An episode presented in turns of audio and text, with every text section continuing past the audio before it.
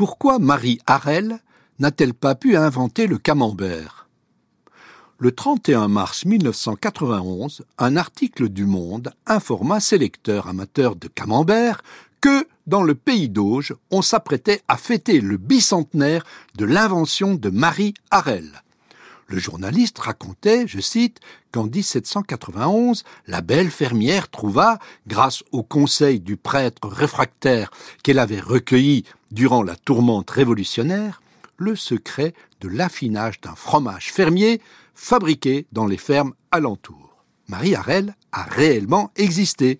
Elle est née en 1761 sous le nom de Marie-Catherine Fontaine, dans une commune proche de Vimoutier, à quelques kilomètres du village de Camembert, dans l'actuelle Basse-Normandie. Mais, contrairement à la légende, confortée par cet article du Monde, elle n'a pas inventé le camembert.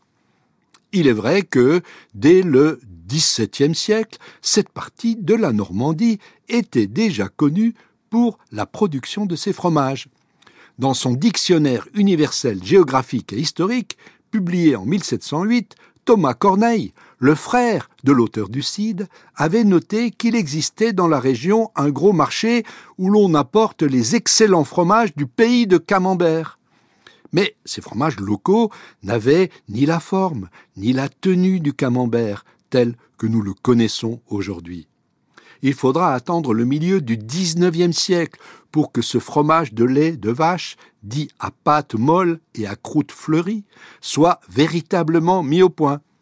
La raison principale de cette innovation est d'ordre technologique. Suite à la création des chemins de fer, les produits locaux purent être diffusés sur une échelle plus large. Mais pour satisfaire la demande croissante en provenance des villes, il fallut collecter le lait dans des fermes qui étaient de plus en plus éloignées les unes des autres.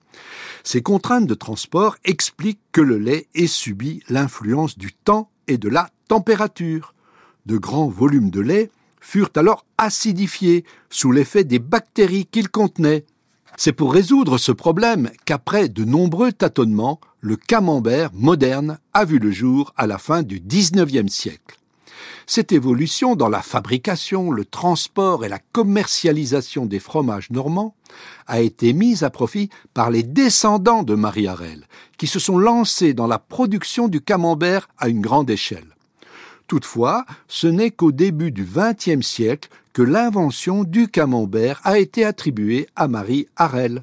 Selon une légende qui prit forme à ce moment-là, elle aurait bénéficié des conseils d'un prêtre réfractaire réfugié à Camembert pour échapper à la police républicaine. Ce mythe prit une tournure officielle grâce à un touriste américain.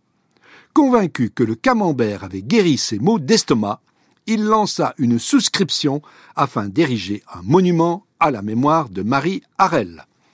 Le 7 avril 1928, Alexandre Mitterrand, ancien président de la République, inaugura lui-même une statue en hommage à Marie Harel.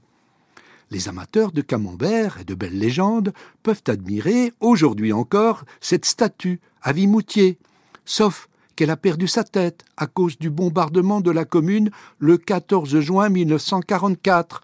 Mais le visage de Marie Harel est toujours présent sur les boîtes de camembert qui sont vendues dans les grandes surfaces.